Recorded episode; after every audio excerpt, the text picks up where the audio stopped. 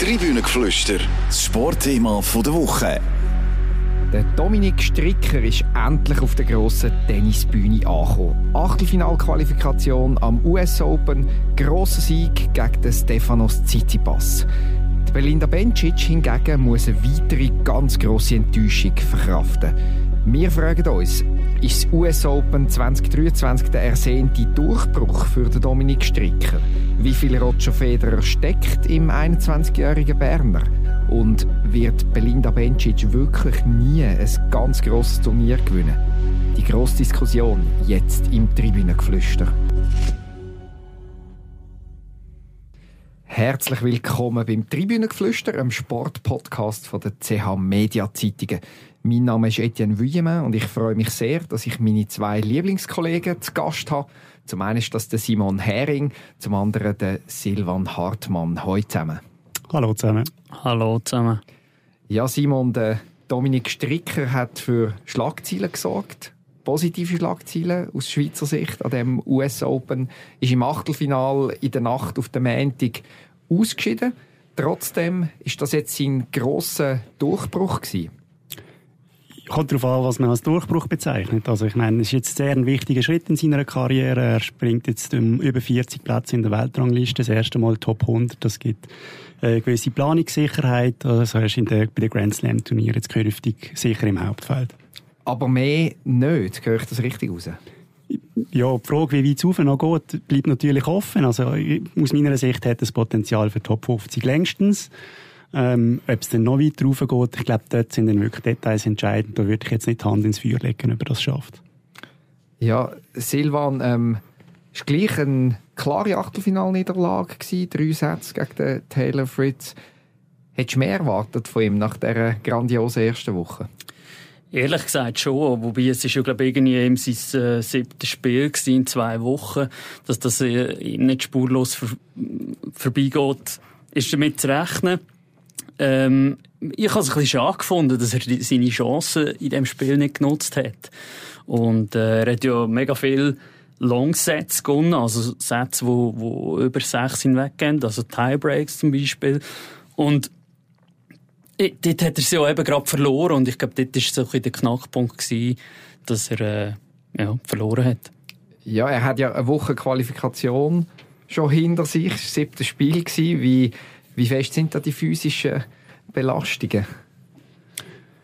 Ja, also ich meine, er hat jetzt in seiner Karriere ähm, drei, fünf Sätze gespielt, er ist 20. Ähm, natürlich, das hat er gespürt. Also ich glaube, es ist jetzt kein Faktor gewesen, entscheidender Faktor in dem Spiel, sondern vielleicht auch mehr die Erfahrung. Aber ja, die Physis, Fitness ist natürlich das Thema, das wo man muss ansprechen, ja. Ja, dann gehen wir gerade in die Vollen. Ähm, es gibt Stimmen, die sagen, Dominik Stricker ist nicht so fit, wie man müsste sein. Gerade als äh, 21-jähriger Jungspund, äh, kein Modellathlet, ist das mehr als nur dummes Geschwätz. Ja, ich glaube, äh, äh, wenn ein Liebling läuft, äh, Sixpack ist nicht um, oder Simon? Ja, ich will ihm jetzt da nicht zu nahe treten, aber ich habe einem Kollegen geschrieben mit einem Bild, ja, okay, also einfach ein Bild geschickt und nachher hat er mir zurückgeschrieben, ja, Sixpack. Und meine Reaktion ist dann gewesen, also, ich bin jetzt nicht sicher, wenn jetzt der Dominik Stricker und ich zusammen im Body gehen, ähm, wer von uns, also, ob die Mehrheit würde sagen, er ist der Profisportler und nicht ich. Und das liegt nicht primär an mir, sondern an, an ihm. Also ich glaube, also wenn der Dominik Stricker ein Sixpack hat, dann bin ich ein Bodybuilder. es tönt, es tönt hart. Ähm, wie kann man denn das ändern auf die Schnelle? Geht das überhaupt? Ich habe ich hab gelesen, er, liest, äh, er isst sehr gerne Schoki. Ja, ähm, ich glaube, äh, auch sein Trainer sagt ja, er müsse doch ein bisschen genauer auf die Ernährung schauen. Ich weiß nicht, an wo das liegt. Äh, ich glaube, trainieren tut er schon noch gern. Ja, ich will jetzt da nicht fest über ihn abprügeln. Der, der, der Dominik Steicher ist schon fit. Er ist trainiert. Ich sage einfach, er ist nicht, nicht völlig austrainiert. Und ich glaube, wenn man schaut, wie der Carlos Alcaraz und der Holger Rune sich bewegen und wie die wirklich fit sind, die sind noch ein Jahr jünger als er, dann ist das einfach eigentlich auch ein guter Maßstab und das muss Ziel sein, dass er dort ankommt. Ich meine, er hat ja wirklich die fünf Sätze, die er bis jetzt gespielt hat, dort ist jetzt die Physis nicht das Thema gewesen, oder? Man sieht das auch nicht. Und äh, ein bisschen Reserve schadet ja auch nicht, das muss man auch sagen. Aber Was man halt nicht sieht, ist, die Mobilität ist eingeschränkt, wenn du fünf Kilo mehr oder weniger hast. Das macht einfach einen Unterschied, oder? In der Seitwärtsbewegung. Und ähm, auch langfristig muss man bedenken, das ist für, für, ähm, für die Gelenke, wenn du fünf Kilo mehr oder weniger hast, ist im Tennis halt ein Faktor. Also dort wäre er sicher gut beraten, wenn er eine lange Karriere will haben, dass er dort äh, ja, ansetzt. Gut, ähm, Fitness, Körper hin oder her. Er ist 21, das erste Mal einem Achtelfinal einem Grand Slam Turnier. Ist das früh? Ist das spät? Ist das zu erwarten gewesen? Wie, wie schätzt ihr das ein? Ich finde es von seiner Entwicklung her schon sehr erstaunlich. Es hat mich sehr gefreut, dass er... Äh, erstaunlich im Sinne von erstaunlich früh? Erstaunlich früh, ja. Also ich hätte mir jetzt das noch nicht zugetraut, äh, jetzt auch anhand eben von seiner Entwicklung in den Grand Slams. Und man darf auch nicht vergessen, dass er überhaupt in dem Hauptfeld ist gestanden, ist gestanden von der US Open. Das ist schon noch beeindruckend. Also, er hat in der zweiten Runde zum Beispiel 13-11 im Champions Tiebreak gewonnen im Entscheidungssatz in der zweiten Runde. Das ist das haarscharf. Heißt zwei Punkte von vorzeitiger Abreise, Merli gestorben, alles vorbei. Richtig. Ja, ich habe übrigens auch noch nachgeschaut. Er hat im August auch noch ein Spiel verloren gegen die Nummer 910 von der Welt. Also, ja, die Marschen sind einfach extrem eng zwischen, zwischen Sieg und Niederlage und Tennis. Und, aber grundsätzlich muss man sagen, ja, die Entwicklung ist extrem positiv, extrem erfreulich. Sehr, sehr. Ist jetzt äh, das dritte Grand Slam Turnier hintereinander, wo er Quali geschafft hat. Und überall ist eine Steigerung drin gewesen. In Paris hat er Glück gehabt, hat er in der letzten Quali-Runde verloren, ist als Lucky Loser reingekommen, hat dort äh, den Match verloren, sang- und klanglos, ist sehr enttäuschend gewesen, muss ich sagen. In Wimbledon ist er durch Quali durchgekommen, hat einen Match gewonnen und jetzt in, beim US Open ist er wieder durch Quali durchgekommen, hat drei Matches gewonnen. Ähm, also wirklich, die Entwicklung ist äußerst erfreulich. Jetzt ein grosser Match, ein grosser Sieg gegen den Stefanos Tsitsipas. Was kann so ein Erlebnis auslösen? Ist noch schwierig. Also, er hat ja irgendwie, er ist ja gefragt worden, ja, was hat jetzt das mit dir gemacht auf dem Louis Armstrong Stadion, in dem, in dem riesen, riesen Stadion dürfen spielen und er hat das so ein bisschen runtergekanzt. Ja, es hat ihn sehr gefreut, aber ich glaube, es macht sehr viel mit einem 21-Jährigen. Ich weiß nicht, äh ich habe ja Dominik Stricker schon vor ein paar Jahren kennengelernt, damals in Melbourne beim Australian Open, wo er bei den Junioren gespielt hat und wir haben dort eigentlich alle Junioren zusammen getroffen. Das sind 15, 16 gewesen. und dort ist unter anderem auch Leandro Riedi dabei gewesen und der Leandro Riedi ist ja nachher im Finale vom French Open bei den Junioren im 2020, wo er verloren hat gegen den Stricker. Und der hat nicht weniger Potenzial. Aber der Stricker, der hat mich schon damals überzeugt. Der ist irgendwie total abgeklärt, irgendwie reif ähm, irgendwie, ja, einfach ein cooler Typ. Und hat dann aber auch das Glück gehabt, hat früher Erfolg gehabt, hat dann die Wildcards bekommen in, in Genf und in Halle und hat dort auch wirklich schon gute Spieler geschlagen. Und der hat eigentlich von Anfang an das Selbstverständnis gehabt, hey, ich gehöre da an, ich kann die schlagen, ich kann mithalten. Natürlich ist es nicht ganz so schnell weitergegangen, aber der hat von Anfang an die Gewissheit gehabt, ich bin nicht nur ein guter Junior, ich kann bei den Erwachsenen mithalten. Und ich glaube, das ist ganz entscheidend, dass man das früher die Gewissheit kann verinnerlichen im Tennis. Und ähm, das hat er halt gehabt. Ich, ich, das finde ich eigentlich am beeindruckendsten, die mentale Stärke von ihm. Ich meine, er schlägt auf zum Matchgewinn gegen Tsitsipas und, und äh, trällert da irgendwie ein, ein, Lied mit. Das ist schon noch, schon noch beeindruckend, die, die Lockerheit, die er an den Tag legt. Ja gut, also wir sehen ja dort nicht in seinen Kopf hinein. Ich habe auch eine lustige Szene gefunden, aber äh, ich könnte natürlich ganz so gut sein, dass er dort eine extreme Nervosität überspielt hat. Klar. Und dann nachher eigentlich gehofft hat, ja hoffentlich, äh, hoffentlich vier erste Aufschläge und hoffentlich muss ich nicht Tennis spielen, oder? Aber natürlich, mega sympathisch, hat jetzt ihm auch nicht geschadet, ist irgendwie zum ersten Mal irgendwie im Fokus von der Öffentlichkeit gestanden, total sympathisch übergekommen. auch da, so ein, so ein Erlebnis hilft einfach, um das zu verinnerlichen, hey, ich gehöre da an, ich gehöre zu diesen Jungs. Wie groß ist der Vorteil, dass er ein Linkshänder ist? Ich glaube enorm. Also vor allem gerade bei seinem Aufschlag. Das, äh, er hat einen sehr guten technischen Aufschlag und, und äh, macht durch, durch seinen Linksschlag äh, macht er sehr ungemütlich für, für den Gegner. Ich habe jetzt nicht nachgeschaut, wie viele in den Top 100 Linkshänder sind, aber es sind ziemlich sicher nicht mehr als 10 Prozent. Und das heißt ja im Umkehrschluss, der Dominik Stricker als Linkshänder spielt in der Regel gegen Rechtshänder. Er ist sich das gewöhnt. Aber der Rechtshänder spielt in der Regel nicht gegen den Linkshänder, sondern gegen andere Rechtshänder. Und das ist einfach ein riesen Vorteil. Ja, eine Frage, die unvermeidlich ist aus, aus Schweizer Sicht mit der reichhaltigen Erfolg vom, vom Roger Federer. Wie viel Roger Federer steckt im Dominik Stricker, ohne ihn jetzt da schon auf das ganz grosse Podest aufzuheben?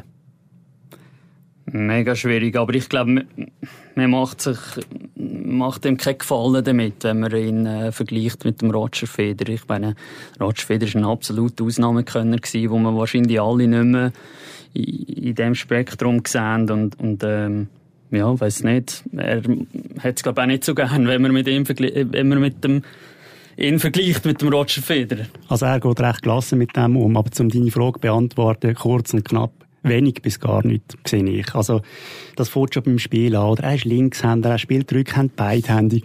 Er fühlt sich doch noch ein bisschen wohler an der Grundlinie. Ähm, der Federer, natürlich ist das auch eine Entwicklung gewesen. Er ist offensiver geworden mit Vortour von seiner Karriere. Aber grundsätzlich muss ich sagen, ich sehe da nicht so viele Parallelen. Klar kannst du sagen, ja, sie haben beide ein gutes Händchen. Aber jeder Top 100 Spieler hat ein gutes Händchen. Klar, der Roger Federer hat wahrscheinlich noch mal ein bisschen ein besseres Händchen gehabt. Wenn wir ja auch nicht darüber diskutieren. Aber Eben, mich, mich stören ist es, dann, ist es dann realistisch, wenn man bei ihm sagt, das Ziel muss ein Grand Slam-Titel sein? Beim Dominik Stricker? Unbedingt. Boah, also ich meine, er, so. nein, aber er ist ja. anfangs 20, ob es dann schafft oder nicht, aber also ein Spieler, der anfangs 20 in der Top 100 ist, im Achtelfinale von einem US Open, im dritten Grand Slam Turnier Hauptfeld, ähm, muss ich doch sagen, hey, noch vier Matches mehr gewinnen und ich gewinne so ein Turnier. Also wenn, wenn du dir das Ziel nicht setzt, dann bist du am falschen Ort. Absolut, absolut. Aber eben, ich, ja, ich sehe ihn aber schon ein anders stehen, Nein, ich sehe, ich sehe ihn, ich sehe ihn als, als äh, sehr guten Top 30 Spieler sogar. Du hast vorhin über den Top 50 geredet. Ich sehe ihn in den Top 30, aber äh, das ist dann schon nochmal ein riesen, riesen Schritt. Schon nur im Halbfinale oder, oder eben dann sogar im Finale. Also, Natürlich, aber die Zeit ist ja auf seiner Seite, oder? Ich meine, Novak Djokovic, der jetzt den Sport dominiert hat in der letzten Dekade, der spielt nicht nochmal zehn Jahre. Der Dominik Strick schon, wenn er gesund bleibt. Und nachher gibt es ein gewisses Vakuum. Ich meine, auch der Carlos Alcaraz ist einmal verletzt, der Holger Rune. Natürlich sind andere ihm voraus, aber ich meine, in dieser Kategorie von der unter 21-Jährigen ist er, glaube ich, Nummer drei der Welt. Klar, der Abstand zu diesen zwei da vorne ist gross. Das müssen wir nicht wegdiskutieren. Aber hey, der Stan Wawrinka ist auch was 28 gewesen, glaube mhm. ähm, oder 29. In diesem Jahr ist er 29 geworden, als er sein erstes Grand Slam Turnier gewonnen hat. Und das ist, das zeigt einfach, es, man kann doch noch mal einen grossen Schritt machen, auch Sport in der Karriere. Und ich bin absolut dafür, dass er sich das als Ziel setzt. Ein sportliches Ziel, ja. ja, in diesem Jahr wird das US Open jemand anderes gewinnen. Das wissen wir seit der Nacht auf der Montag. Wer wird sie oder kann jemand Novak Djokovic gefährden? Carlos Alcaraz? Simon, was erwartest? Also aus meiner Sicht, wenn mich jetzt vor drei Tagen gefragt hättest, hätte ich gesagt, ja, nur der Carlos Alcaraz. Und nachher habe ich gesehen, er hätte die ersten zwei Sätze gegen den Laszlo Cere verloren, der Djokovic. Klar, kannst du nachher sagen, ist es eigentlich gleich noch eine klare Sache gewesen, aber es sind doch, ja, es fehlt dir nicht viel, dass du rausgehst. Und trotzdem, ich sehe nur der Alcaraz, der ihn könnte schlagen. Und trotzdem, der Novak Djokovic hat die US Open nur dreimal gewonnen. Also dreimal von, jetzt sind es zwei, 23 Grand Slam Titel. Mhm. Ja, das überrascht mich jedes Mal, wenn ich die Zahl sehe. Ja, also da, Meinung? Ja, also da, nein, nicht wirklich. es führt nicht an diesen beiden vorbei. Alles auf der, deutet auf das Traumfinal hin bis jetzt. Ähm, für ein anderes Schweizer Highlight hat das Dan Wawrinka gesorgt. Auch mit 38 präsentiert er sich da ähm, in bester Frische. Hat dem Janik Sinner lange Zeit Paroli geboten in der, in der dritten Runde. Wie habt ihr seinen Auftritt äh, erlebt? Ja, extrem positiv. Also wirklich Hut ab, was er jetzt wieder auf den Platz bringt, nach diesen Knieoperationen, nach diesen Fußoperationen. Ich habe heute beim Mittag ein bisschen scherzhaft gesagt, ja, ich glaube, dem Mann gehört Zukunft. Aber ich meine, die Tendenz ist ja eindeutig. Er hat jetzt äh, vor etwa anderthalb Jahren ist er wieder eingestiegen, nach einem Jahr Pause, und seither geht es eigentlich wieder kontinuierlich aufwärts. Top 50, schon bald wieder neu an der Setzliste beim Grand Slam Turnier. Einfach super, Hut ab. Ja, ist schon unglaublich. Auch so die mentale Bereitschaft, wie er immer noch mit 38 so Freude hat fürs Tennis und, und äh, das ist sehr beeindruckend. Habt ihr das Gefühl gehabt, nach dieser langen Pause, dass er nochmal oder, oder denkt, dass er nochmal Kraft und Motivation findet, um, um den Anschluss nach, nach vorne wieder zu schaffen? Nein.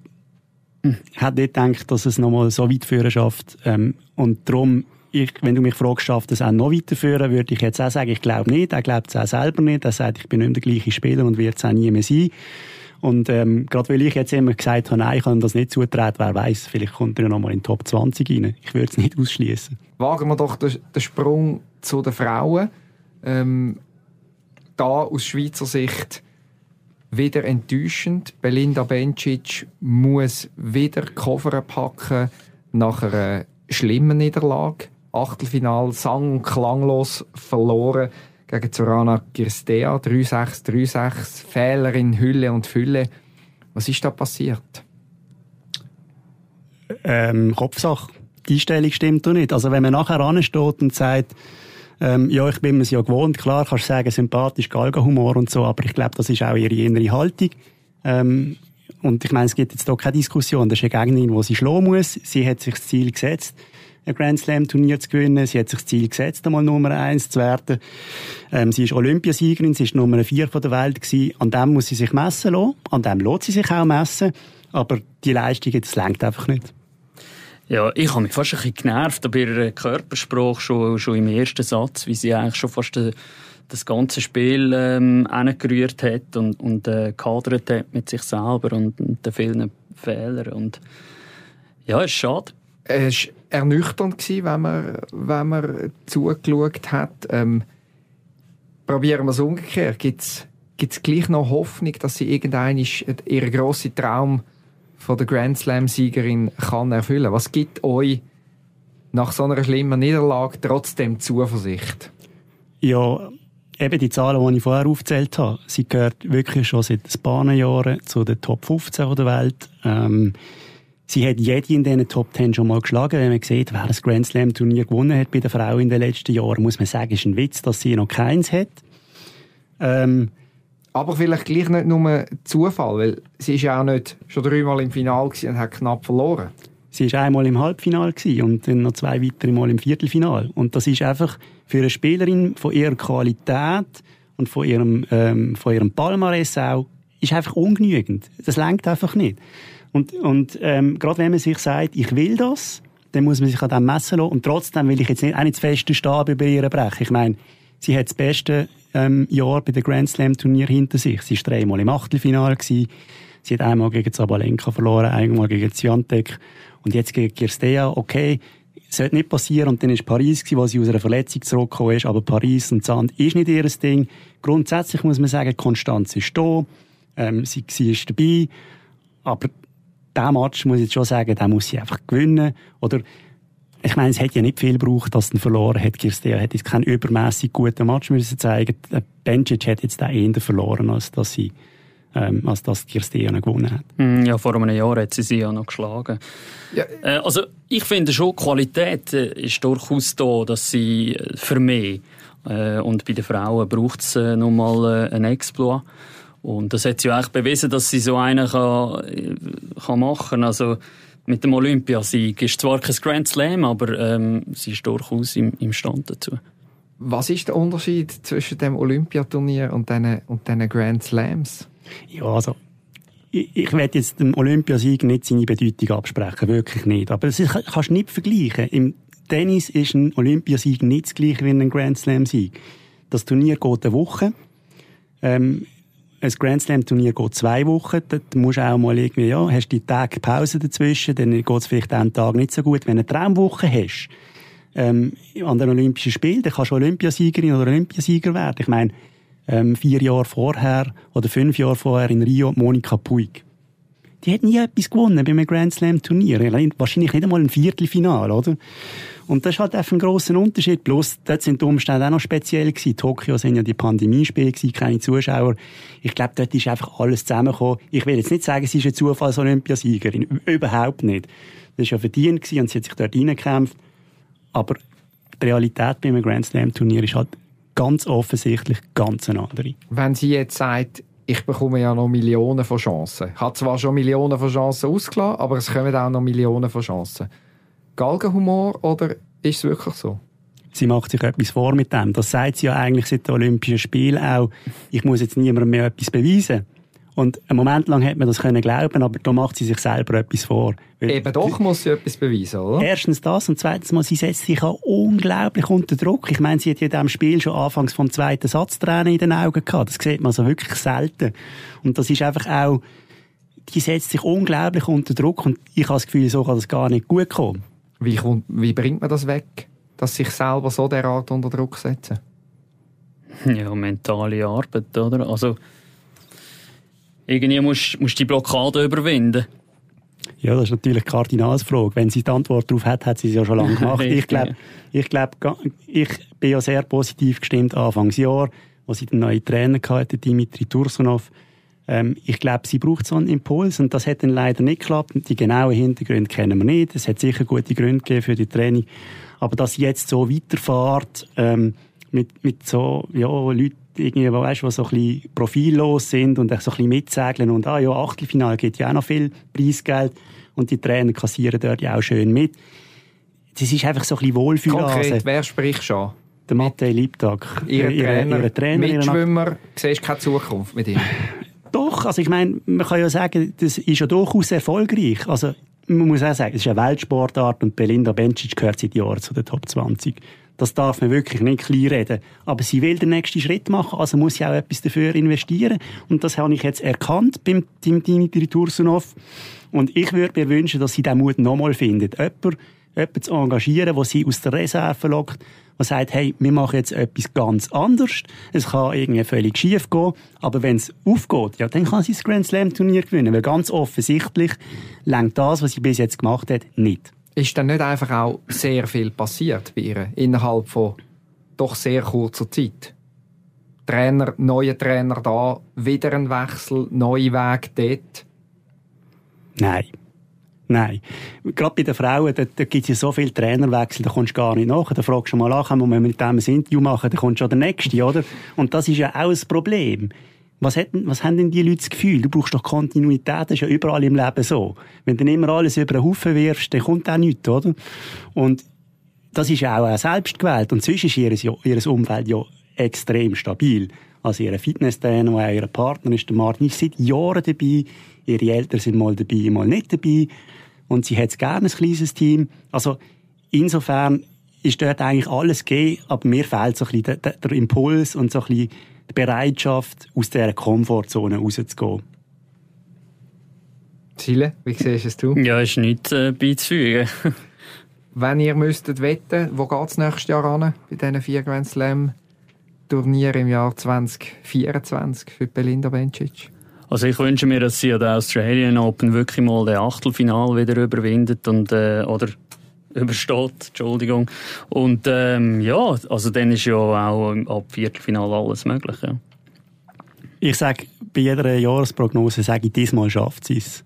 Also bleibst du auch dabei für 24. jetzt habe ich mich natürlich auch völlig disqualifiziert in meinem Job, weil sie es ja bis jetzt nicht geschafft hat, aber ich, bleib, ich bleibe jetzt einfach dabei. Irgendwann klappt es. Wie? Who knows? Das ist doch ein wunderbares Schlusswort. Wir sind schon wieder am Ende von der Folge vom Tribünengeflüster von dieser Woche. Euch da draussen danken mir ganz herzlich fürs Zuhören. Uns gibt es wieder in einer Woche in alter Frische. Bis dann gute Zeit und danke vielmal meinen Gästen Simon und Silvan. Danke euch. Danke auch. Tribünengeflüster, das Sportthema der Woche.